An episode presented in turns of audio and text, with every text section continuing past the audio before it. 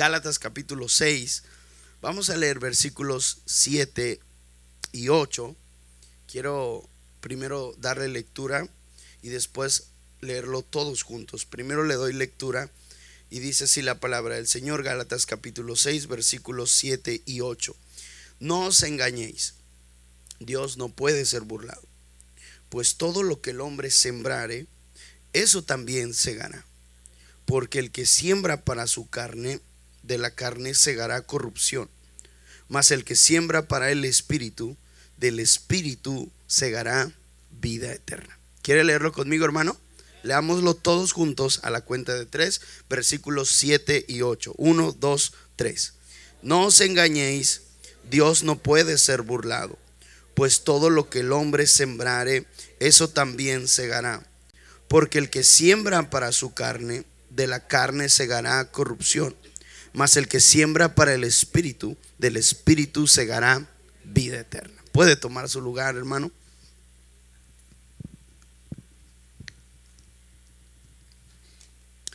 La carta a los Gálatas, eh, según Martín Lutero, es una de las cartas más importantes que el apóstol Pablo escribió durante toda su vida. Y no solamente porque esté llena de doctrina, sino porque está llena de un contenido tan profundo que al practicarlo, eh, nuestras vidas pueden ser transformadas para siempre. Y mucho se ha dicho, mucho se ha hablado. Yo creo que no es la primera vez que usted lee este texto. Y creo que en los últimos tiempos de la, de la historia de la iglesia, este es uno de los textos que ha sido eh, tomado, sacado del contexto y manipulado para hacer grandes cosas en la iglesia. Y no me refiero con grandes a algo positivo, sino a cosas negativas. Este texto se ha sacado tantas veces fuera de contexto para hablar, por ejemplo, de eh, las finanzas económicas. Este texto se ha sacado tantas veces fuera de contexto para hablar acerca de las sanidades, para hablar acerca de los milagros. Y con esto no estoy diciendo que no crea en la prosperidad de la iglesia, porque cuántos de los que están aquí han sido prosperados por Dios. Amén. Hemos sido testigos del poder de Dios cuando uno ofrenda y cuando uno diezma. ¿Cuántos de los que están aquí han recibido alguna sanidad por el poder del Espíritu Santo? Así que todos estamos convencidos de que el Señor puede prosperar nuestras vidas y el Señor puede sanar y el Señor puede llevarnos a lugares que nunca imaginamos. Pero este texto encierra una de las reglas divinas, o así me gusta llamarlo, una de las máximas divinas más profundas en todo el Nuevo Testamento. Martín Lutero hablando de este texto decía que si nosotros comprendemos el poder que emana de esta regla divina, de esta máxima divina, nuestras vidas pueden cambiar radicalmente.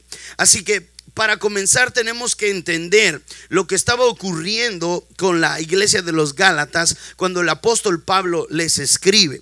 Lo primero que podemos destacar de los Gálatas es que había sido una iglesia fundada por el apóstol Pablo en uno de sus viajes misioneros. El apóstol Pablo había puesto los fundamentos firmes del evangelio de Cristo en, esa, en ese lugar. Él, él había fundado esta iglesia y él había traído esos fundamentos principales, había traído la doctrina que era la base del crecimiento de la iglesia, no solamente de la iglesia de los Gálatas, sino de la mayoría de iglesias que el apóstol Pablo había fundado. Pero cuando el apóstol Pablo escribe a los Gálatas, escribe porque había estado recibiendo reportes de que la iglesia de los Gálatas había empezado a torcerse en cuestiones doctrinales. Ellos estaban empezando a cambiar las ideas fundamentales, la doctrina doctrina fundamental que Cristo había dado al apóstol Pablo y ellos habían estado empezando a creer en ciertas eh, ideologías, en, en, ciertas doctrinas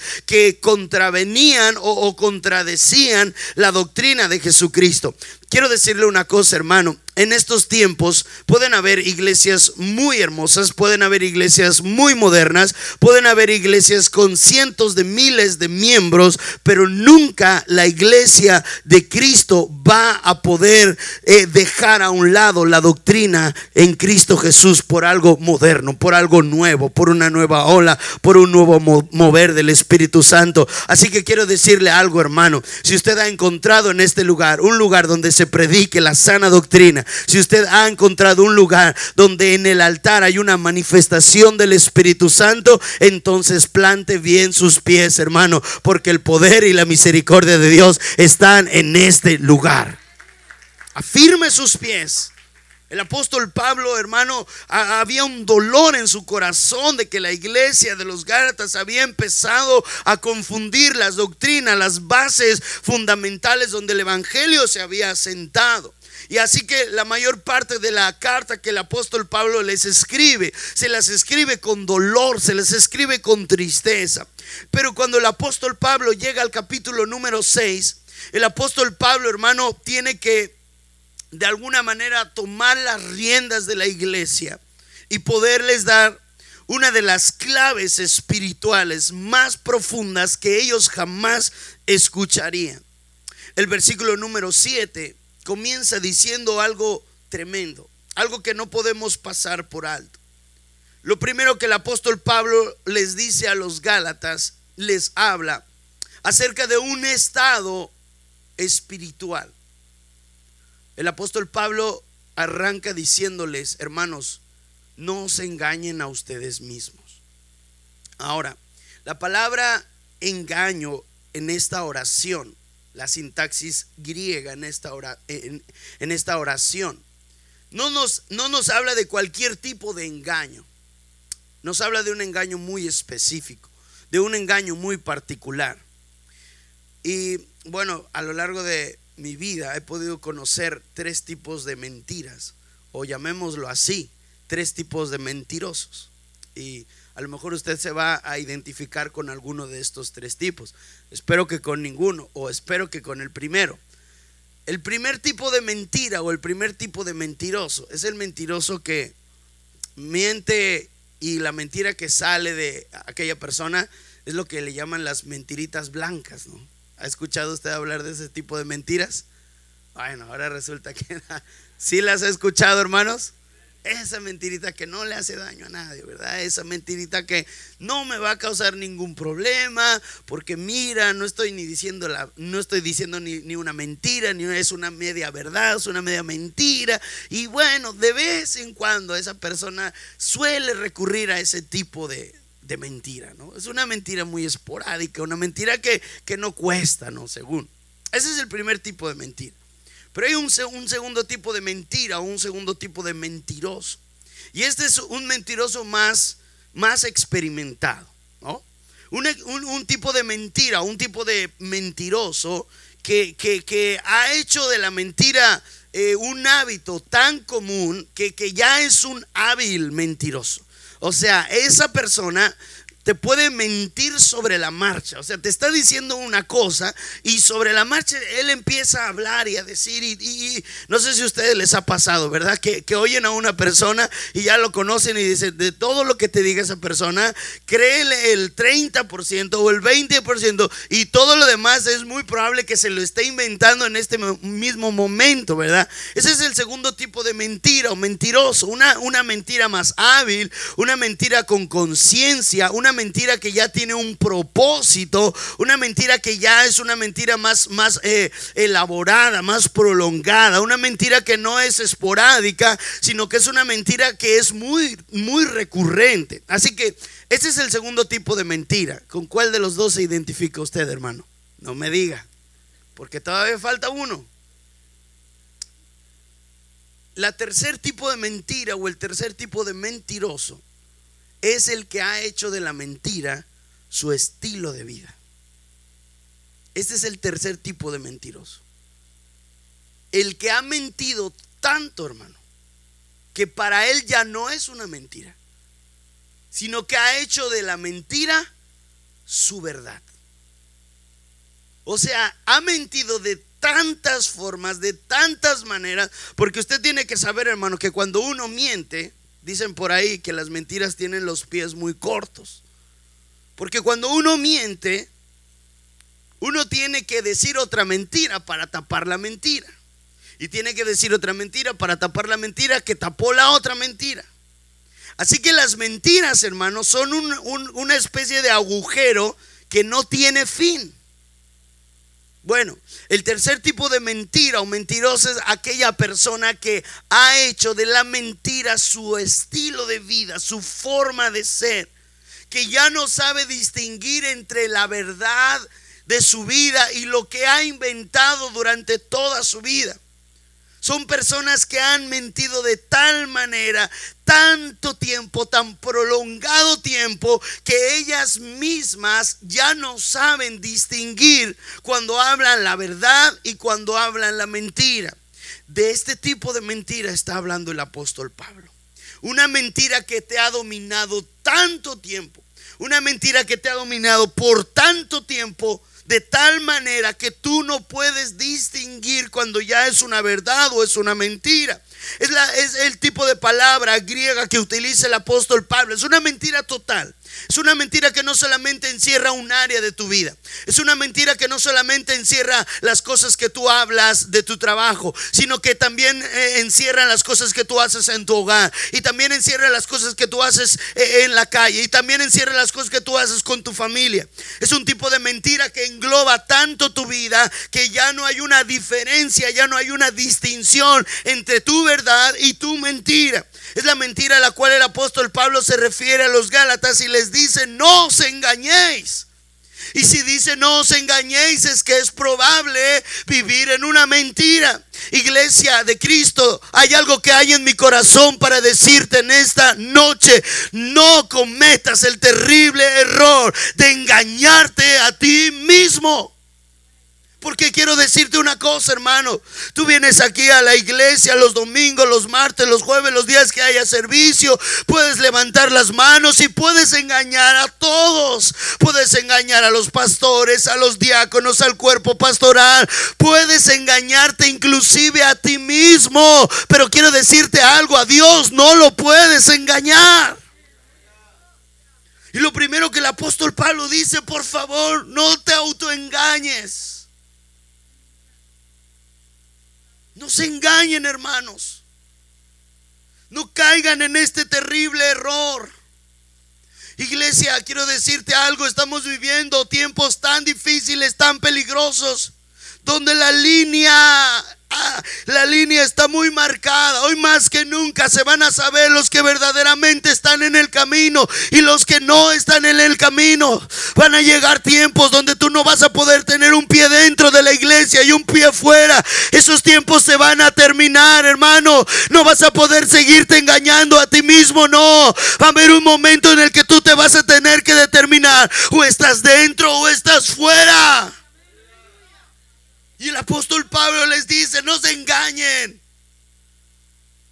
Yo les prediqué la doctrina, yo les traje los fundamentos, yo les puse las bases sólidas para seguir a Jesús. Hermano,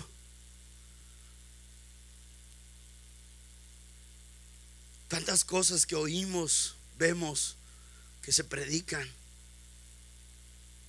Pero dice la, la escritura que Cristo es el camino, la verdad y la vida. Y nadie va al Padre si no es por Él, hermano. Oh, aleluya. Porque hay un solo camino. Aunque muchas iglesias estén predicando muchas cosas. Aunque estemos, hermanos, sometidos a doctrinas convulsas que vienen y tambalean los púlpitos de las iglesias. Quiero decirle una cosa. Solamente Cristo salva. Solamente Cristo sana. Solamente Cristo bautiza. Y solamente Cristo viene. La verdad está en Él. Así que el apóstol Pablo hace dos cosas antes de hablarnos de la regla. Antes de hablarnos de, esta máxima espiritual, de esta norma espiritual, nos advierte. Antes de enseñarnos la regla, nos advierte. Y la primera advertencia es no te engañes a ti mismo. que puede hacer, que te puedes engañar. Puedes vivir en un engaño, hermano. Puedes venir aquí y traer tu Biblia y decir un amén, un gloria a Dios, un aleluya y pasar a la administración, pero te puedes estar engañando a ti mismo. Así que antes de hablar de la regla, dice, no te engañes. Hay una segunda advertencia antes de hablar de la regla. Y la segunda advertencia es más fuerte que la primera. No os engañéis. Dios no puede ser burlado.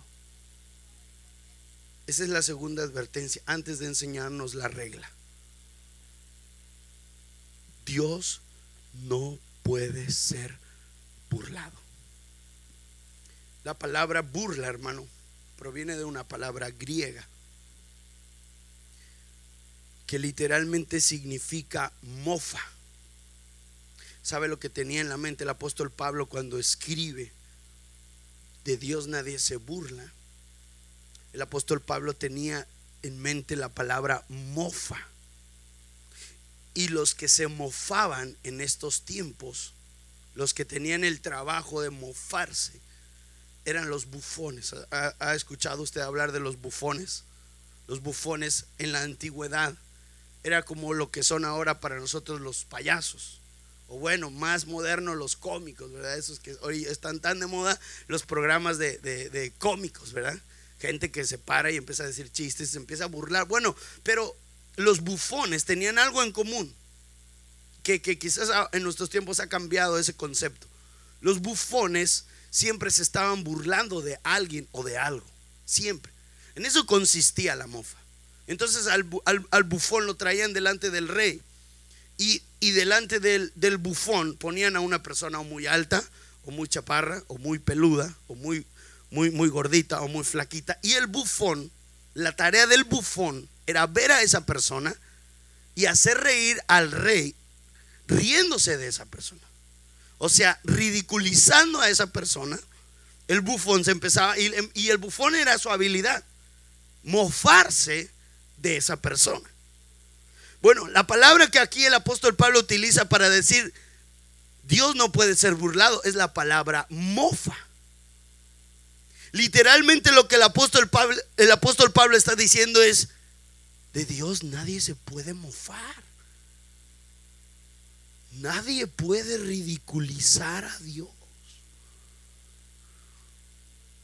A Dios nadie lo puede ver y reírse de su de, su esencia divina. Dios no es un objeto de burla. Dios no es un objeto de mofa. Pero sabe una cosa, hermano, tristemente en muchas partes, concepto que mucha gente tiene de Dios es un concepto erróneo, es un concepto equivocado.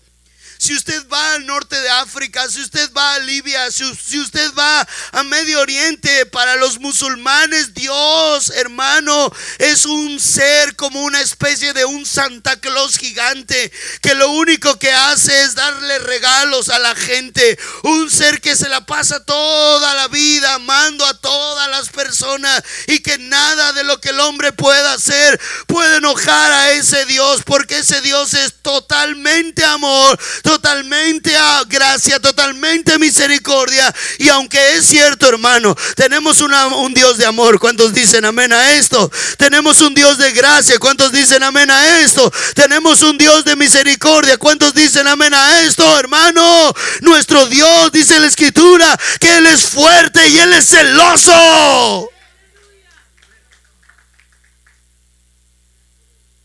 Nuestro Dios tiene características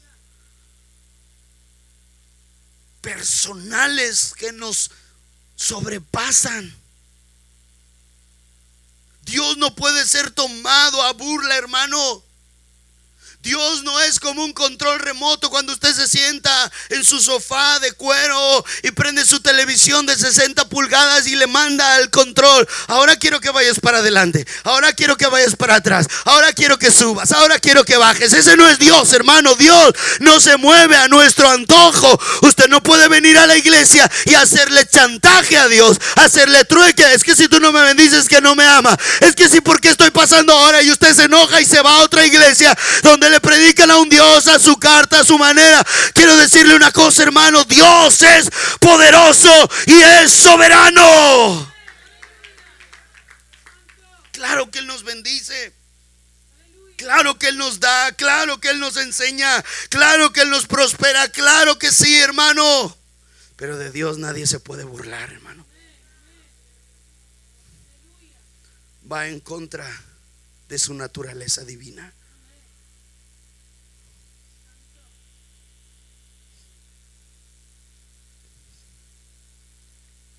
Va en contra de su esencia.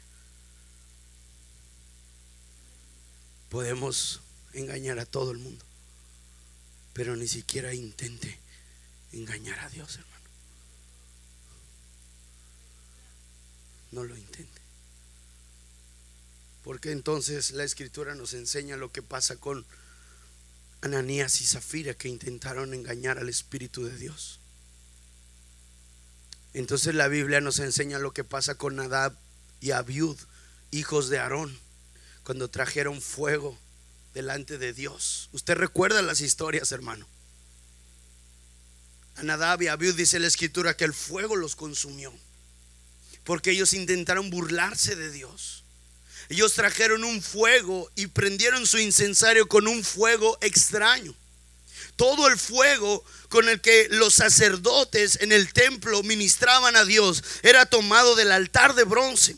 Y si usted recuerda en la inauguración del tabernáculo, el altar de bronce fue encendido por Dios. Dios enciende el altar de bronce y Dios le manda a Moisés que le dijera a Aarón que todos los artefactos que se iban a prender en el tabernáculo donde Dios iba a ser adorado y ministrado y donde el arca del pacto iba a ser puesta y donde la misma gloria de Dios iba a ser condensada, el Señor le dice, yo voy a encender el, el altar de bronce y de ese fuego tú vas a tomar fuego para encender el candelabro, para encender los incensarios, para, eh, para encender también el altar de incienso. De ahí vas a tomar todo el fuego. Pero nada había viuda, hermano, tomaron un fuego que no provenía de la presencia de Dios. Intentaron burlarse de Dios. Intentaron, hermano, hacer una cosa extraña del ser divino de Dios. Entonces dice la escritura que cuando ellos trajeron el fuego y empezaron a adorar a Dios, hermano, el fuego que había en el altar de bronce saltó y los quemó y los consumió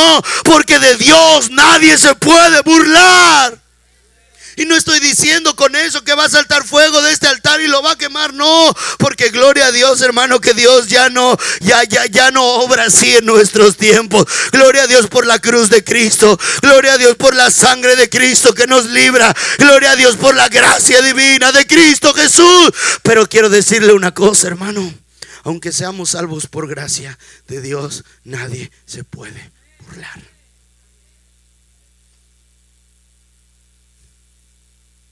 ¿Sabe lo que ocurrió con Ananías y Zafira? Ellos dijeron, mira, mi amor, hay un joven que todos le aplauden. Bernabé, hijo de consolación. Capítulo 5 de los Hechos. Que él trajo dinero y toda la iglesia, dicen los teólogos, que laurearon a ese joven. Tanto es así que los discípulos le cambian el nombre, le ponen un sobrenombre y le ponen hijo de consolación. Porque la iglesia primitiva estaba muy necesitada. Así que este joven venía, vendía sus propiedades y daba el dinero. Dice la escritura que Ananías y Zafira se les antojó lo mismo que ese joven. Dijeron, vendamos una, una propiedad y traigamos el dinero, pero solo una parte. Pero digamos que todo el terreno nos costó tanto dinero. ¿Qué dices, Ananías?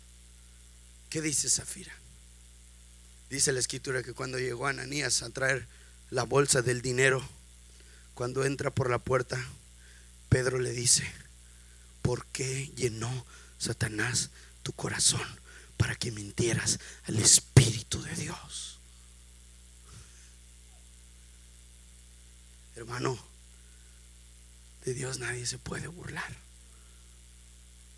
Si está consciente de esto, hermano. Dios es un Dios santo. Él es digno de ser alabado y de ser glorificado. Y Él es digno de toda nuestra adoración. Una adoración sincera, una adoración pura, una adoración santa, una adoración sin doblez, una adoración sin hipocresía, una adoración sin alteración, hermano, una adoración que toque su corazón, una adoración con conocimiento de su soberanía, de su santidad. Hermano, ¿sabe el poder que hay cuando el cristiano adora a Dios conociendo quién es Dios? No es lo mismo adorar a Dios, hermano, pensando que Él solamente tiene ciertos atributos. Hay un poder inmenso, hay un poder grande en la oración del justo que adora a Dios teniendo conocimiento de todos sus atributos. Iglesia, cuando la iglesia de Cristo adora a Dios, no por lo que Él nos pueda dar, sino por lo que Él es, entonces el Espíritu de Dios llega a un lugar y envía avivamiento. Adoremos a Dios por lo que Él es, no Él, lo que Él nos pueda dar.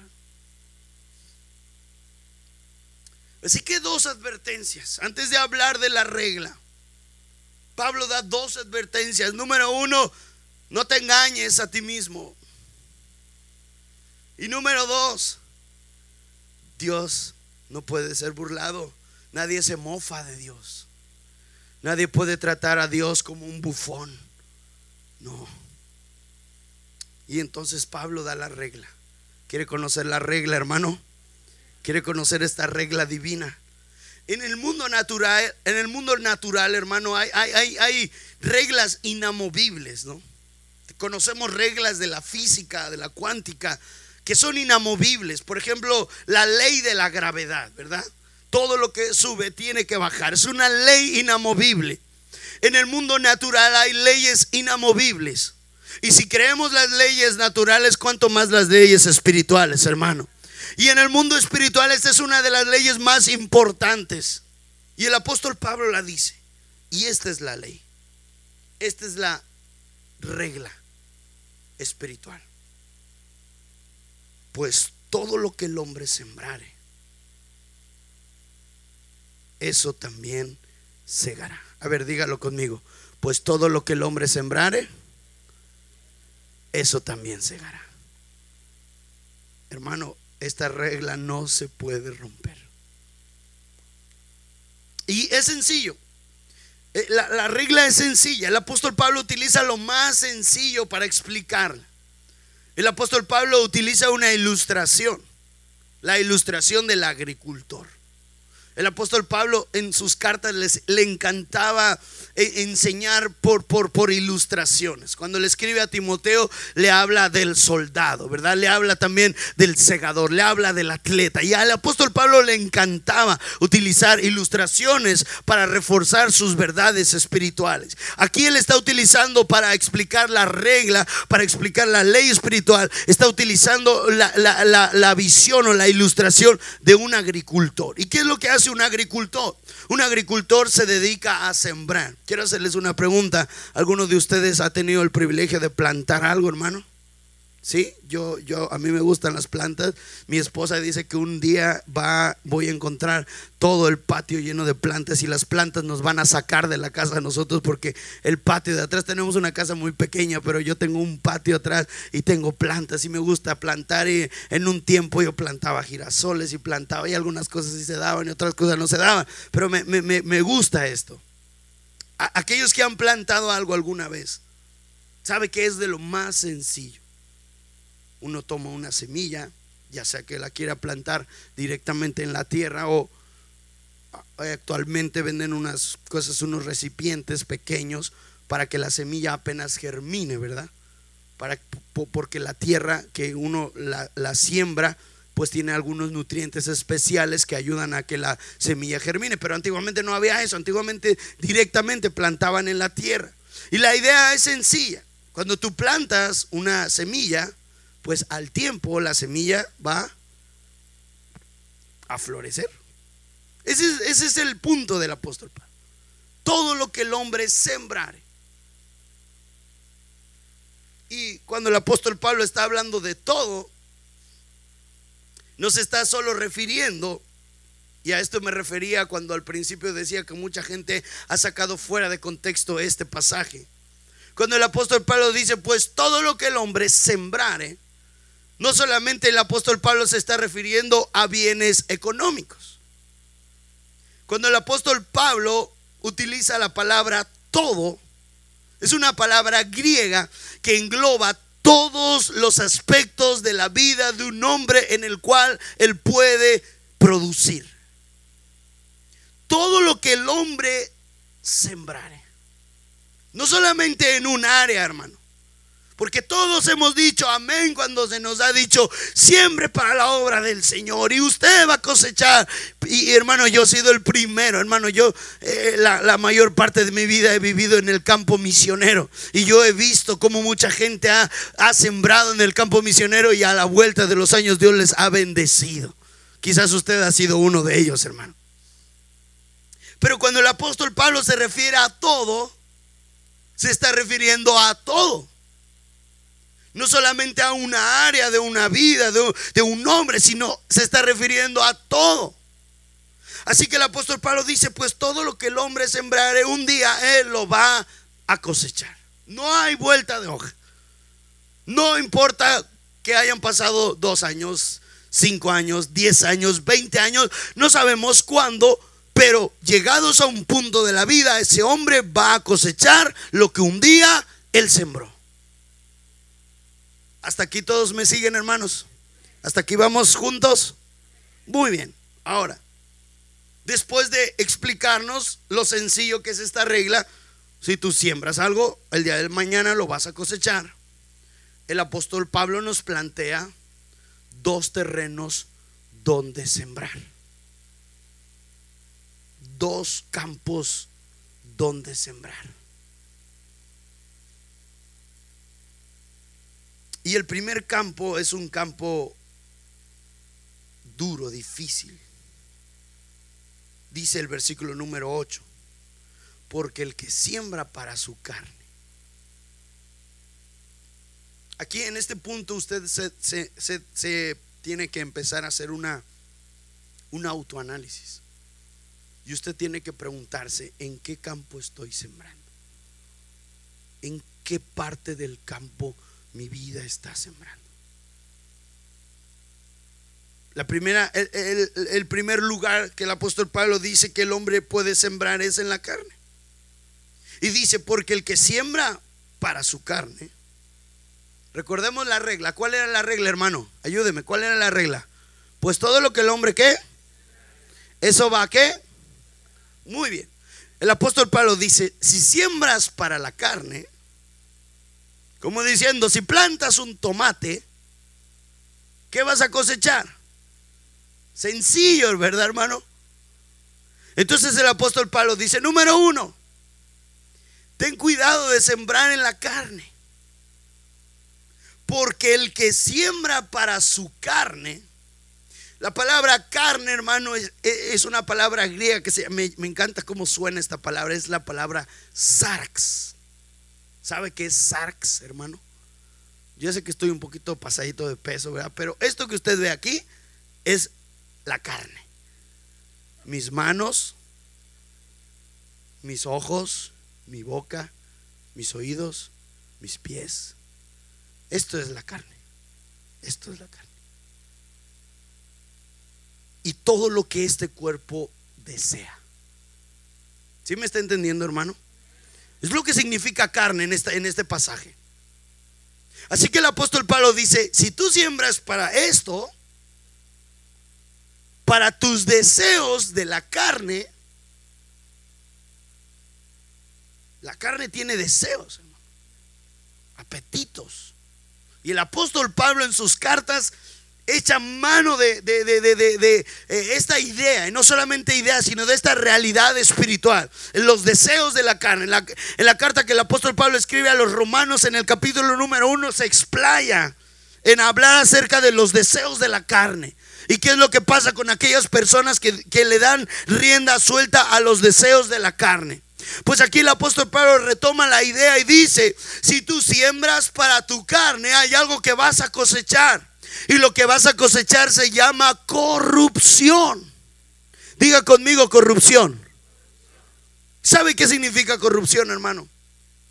La palabra corrupción significa algo podrido. Algo podrido. Algo que se ha corrompido, que ha corrompido su esencia. Algo que con el pasar de los días, con el pasar de las semanas, con el pasar de los meses, se ha echado a perder. Algo que te pudre no, no solamente por dentro, sino te pudre por fuera. Y el apóstol Pablo es claro y dice, porque los que siembran para su carne, de la carne van a cosechar corrupción. Algo podrido, algo sucio, algo amargo, algo oscuro es lo que van a cosechar. Y mire hermano, hay algo impresionante. Vaya conmigo al capítulo número 5 de Gálatas, capítulo número 5. Quizás solamente tiene que darle una, una, una vuelta a la página hacia atrás. Capítulo número 5 de Gálatas, versículo número 19. Aquí el apóstol Pablo hace énfasis y, enfoca un poco más a cosas específicas en cuestión de la carne y de cuáles son esos frutos de sembrar en la carne.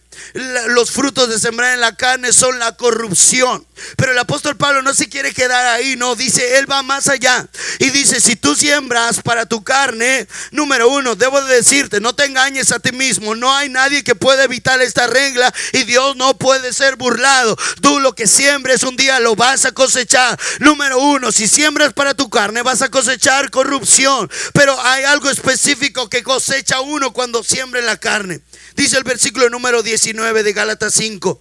Y manifiestas son las obras que también se puede traducir como frutos de la carne. Que son, lea conmigo, adulterio, lea conmigo, fornicación, inmundicia lascivias, idolatría, hechicerías, enemistades, pleitos, celos, iras, contiendas, disensiones, herejías, envidias, homicidios, borracheras, orgías y cosas semejantes a estas, acerca de las cuales os amonesto, como ya os lo he dicho antes. Claro, el apóstol Pablo anteriormente lo había reiterado, que los que practican tales cosas, que dice hermano, léalo conmigo.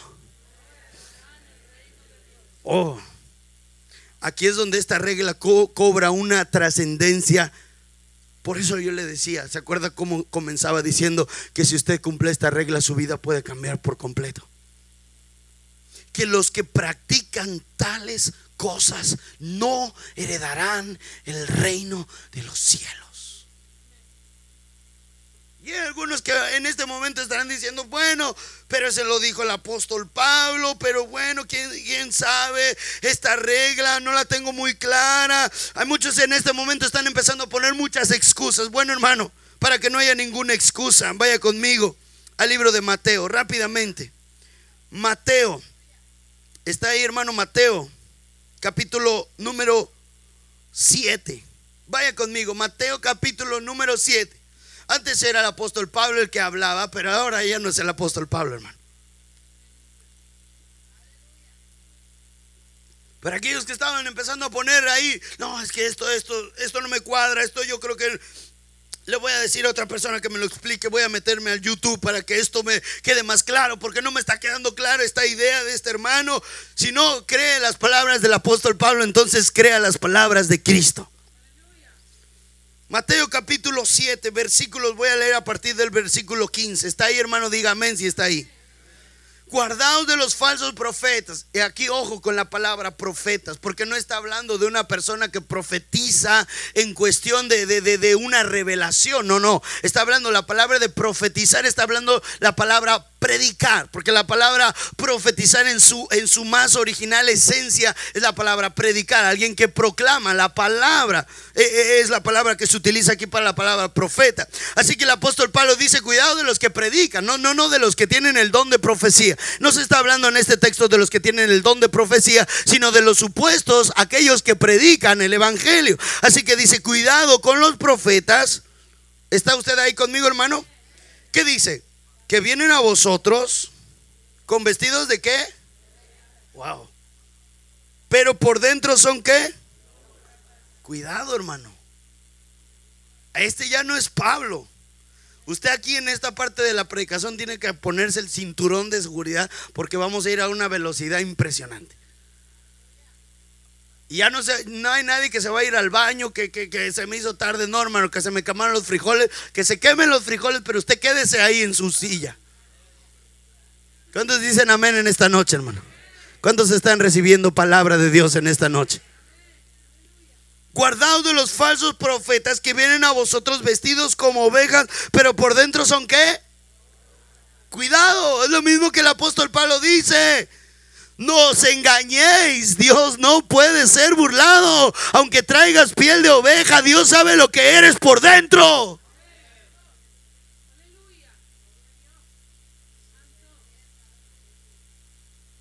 Y luego mire el versículo 16, hermano.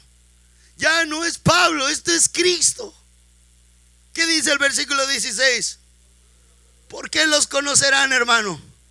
Por tener grandes ministerios, por llenar grandes estadios, por tener grandes... ¿Por qué dice que se conocerán? Por sus por sus frutos los conoceréis. Y aquí Jesucristo utiliza la misma ilustración que el apóstol Pablo. Bueno, más bien Pablo utiliza la de Cristo, ¿verdad? Y dice, ¿acaso se recogen uvas de los espinos o higos de los abrojos? Así que todo buen árbol da buenos, ¿qué hermano? Y pero el árbol malo da, ¿qué hermano? No puede. Mire lo que dice el versículo número 18, hermano. ¿Qué dice? Dígalo conmigo. No puede. No puede qué? No puede el buen árbol dar malos frutos, ni el árbol malo dar buenos frutos. El que es de Cristo es de Cristo, hermano. El que es de Cristo es de Cristo, hermano. El que está firme, está firme. El que está delante de los pies de Cristo. Dice la escritura que Cristo mismo vela por nosotros para no caer. No puede el buen árbol dar malos frutos. En su esencia del árbol no está dar malos frutos. Un árbol bueno, un cristiano genuino puede pasar momentos de prueba, momentos de debilidad. Inclusive puede llegar a caer, hermano. Pero nunca un árbol bueno va a poder dar frutos de corrupción. Dice la escritura que en el principio cuando Dios creó la luz y vio que la luz era buena, la separó de las tinieblas porque no había ninguna comunión entre la luz y las tinieblas. Rompamos nuestros compromisos con el mundo, iglesia. Cristo viene por una iglesia que su único compromiso es ver al Rey de Reyes y al Señor de Señores venir en las nubes del cielo.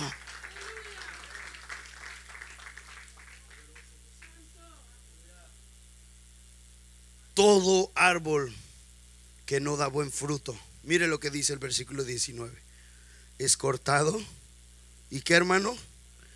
Y echado en el fuego. Es lo mismo que dice el apóstol Pablo.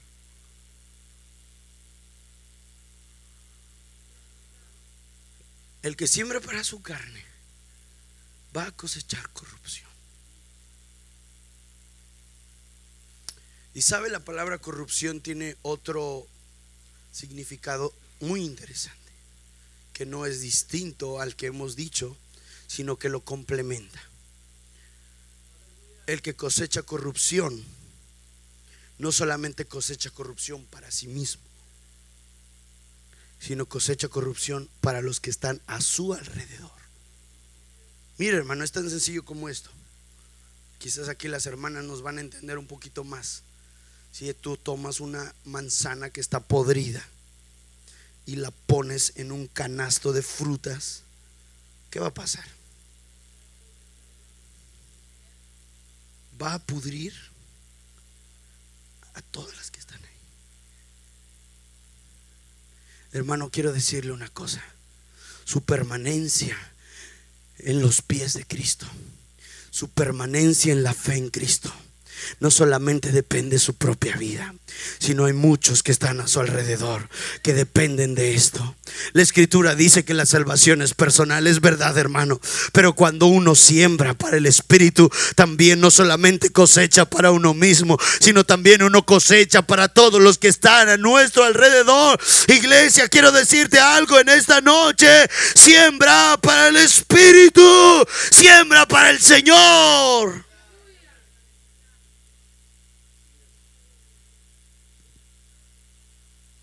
Así que este es el fin de los que siembran para la carne.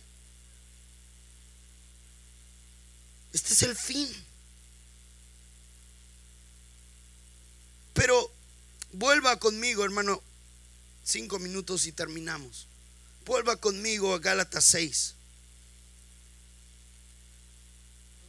La última parte del versículo 8 dice.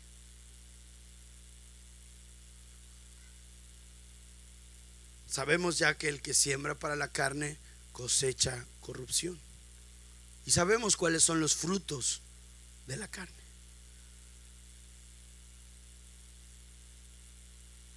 Pero hay una segunda parte, hermano, donde nosotros podemos sembrar. Por eso la pregunta en esta tarde es, ¿dónde usted está sembrando? Dice la segunda parte del, del versículo 8 mas el que siembra para el Espíritu, del Espíritu. Qué interesante, hermano. Que ya no es de la carne, sino que ahora va a cosechar del Espíritu. Segará vida eterna. El que, el que siembra para el Espíritu, del Espíritu, va a cosechar vida eterna. La vida natural, Dios nos la dio al nacer. Y esta palabra, la palabra vida, es una palabra griega que se llama Zoe. Y hoy en día está muy de moda, ¿verdad? O sea, se lo ponen a los bebés. Zoe significa vida. Pero esta palabra, hermano, es tan profunda porque es la palabra que utiliza Cristo. Cuando dice la escritura que le llama a Lázaro a la vida y lo resucita. Pero también es la misma palabra que utiliza Dios cuando en el principio dice la escritura que Él crea los cielos y la tierra. Y de pronto dice la escritura que Él crea al hombre. Pero había creado los brazos, había creado los pies, había creado las manos, pero el hombre, el hombre seguía inerte en el barro. Pero entonces dice la escritura que él sopló aliento de vida. Hermano, quiero decirle una cosa. La vida que Cristo nos da no es una vida solamente terrenal, no es una vida material. La vida que Cristo nos puede dar y la vida que uno puede cosechar al sembrar en el Espíritu es una vida eterna, una vida que no se detiene, una vida, hermano, que no tiene límite, una vida que no solamente va a ver esta vida, sino va a ver lo que hay más allá de este mundo. Es la vida que Cristo puede darnos. Aleluya. Procure sembrar en el Espíritu. Procure sembrar en el Espíritu, iglesia. Procura que tu preocupación, que tu anhelo, que tu deseo en el Señor sea sembrar en el Espíritu, sea cosechar vida eterna y vida en abundancia. Cuando nosotros sembramos para, la, para el Espíritu hermano, viene una oleada de bendiciones de parte de Dios para nuestras vidas.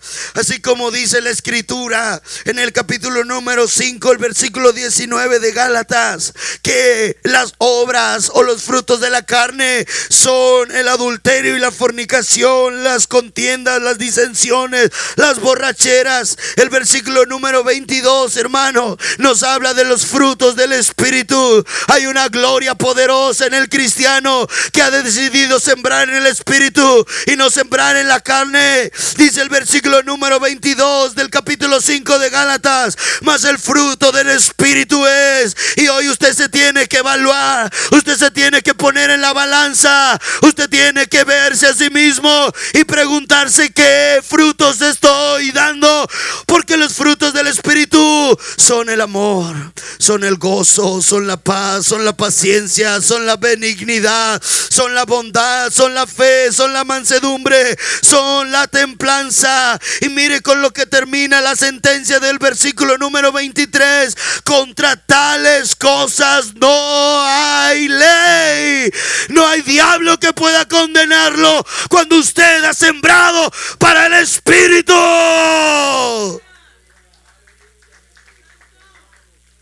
El diablo, hermano, no puede engañar a Dios cuando nosotros hemos sembrado en el Espíritu.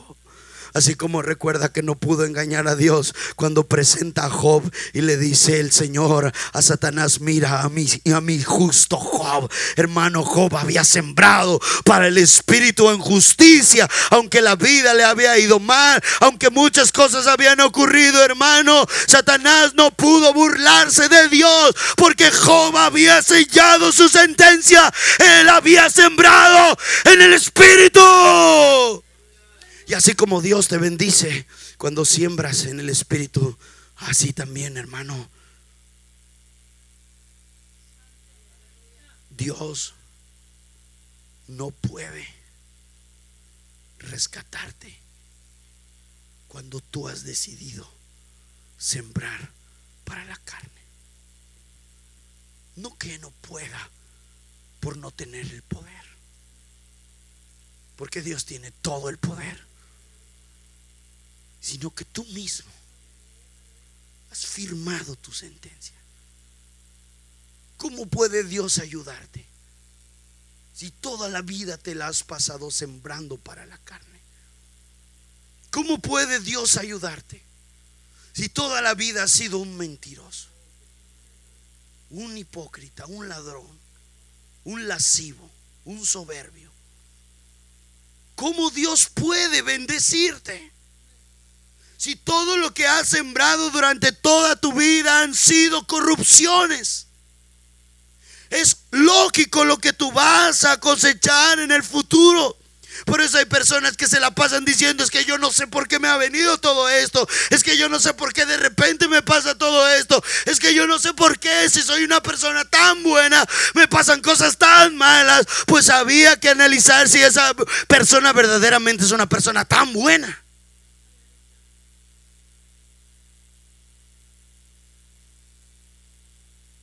Job experimentó en carne propia lo que es sentirse abandonado por Dios. Pero aunque se sintió abandonado por Dios, él un día tras otro, tras otro, siguió sembrando para el Espíritu. Mantente firme, iglesia aunque vengan momentos difíciles, aunque vengan momentos de, adversidad, aunque vengan momentos de prueba, tú nunca niegues a Cristo mantente firme, mantente adelante, mantente marchando hacia la meta del supremo llamamiento, como dice la escritura, como Moisés viendo al invisible, mantente mirando al invisible, iglesia, mantente caminando en Cristo que es la roca de nuestra salvación y al tiempo cosecharemos lo que hemos sembrado. Hay alguien que lo crea en esta noche. Hay alguien que lo crea en esta noche, hermano. Hay alguien que lo crea en esta noche. Hay alguien que le pueda decir al Espíritu Santo, a partir de este día quiero sembrar para el Espíritu. Póngase de pie en esta hora, hermano. A partir de este día quiero sembrar para el Espíritu.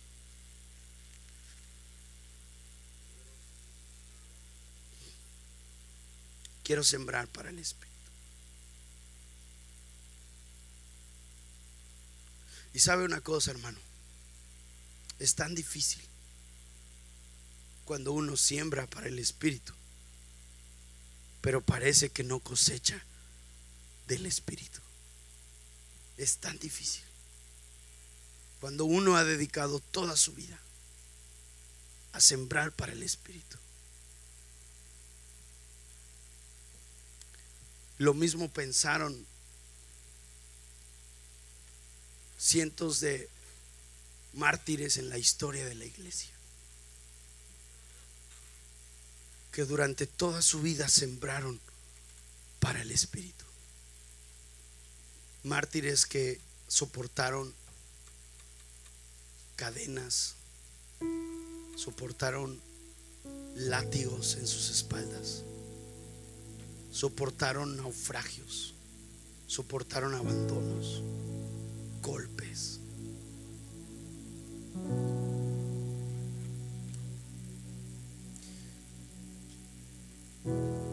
Y siempre esperaron cosechar del Espíritu. La mayoría de esos mártires hoy en día constituyen el pilar de la fe en Cristo en muchos países del mundo.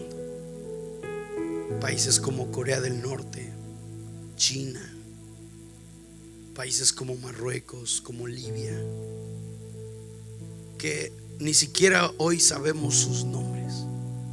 Y durante toda su vida esperaron cosechar para el Espíritu. murieron siendo mártires. Pero yo le puedo asegurar, hermano, que en este mismo instante ellos están cosechando para el Espíritu. Porque el que siembra para el Espíritu no solamente siembra para una bendición material. El que siembra para el Espíritu siembra para las moradas celestiales. El que siembra para el Espíritu siembra para el más allá con Cristo. El que siembra para el Espíritu, siembra para un futuro eterno. Siembra para una vida eterna, no solamente para una vida material, no solamente para una vida, hermano, de, de, tantas cosas materiales, no solamente para, para eso uno siembra en el Espíritu, pero yo, yo, yo le quiero decir algo, hermano, si usted esta noche se autoanaliza y le dice al Señor, ¿sabes qué, Señor? He llegado a la conclusión de que durante mi vida he sembrado más para la carne, pero para el Espíritu.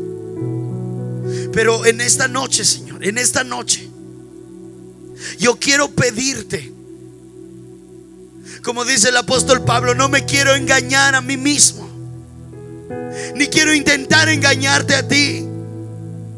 En esta noche, Señor, yo quiero pedirte que tú me ayudes a sembrar para el Espíritu. Yo le puedo asegurar, hermano, que a partir de este día algo nuevo va a empezar a ocurrir en su vida. Y no solo en su vida, sino en la vida de su familia, en la vida de sus hijos, en la vida de su esposa, en la vida de todos los que lo rodean. Porque el que siembra para el Espíritu cosechará vida eterna, vida abundante, vida buena, hermano, en Cristo Jesús. Aleluya.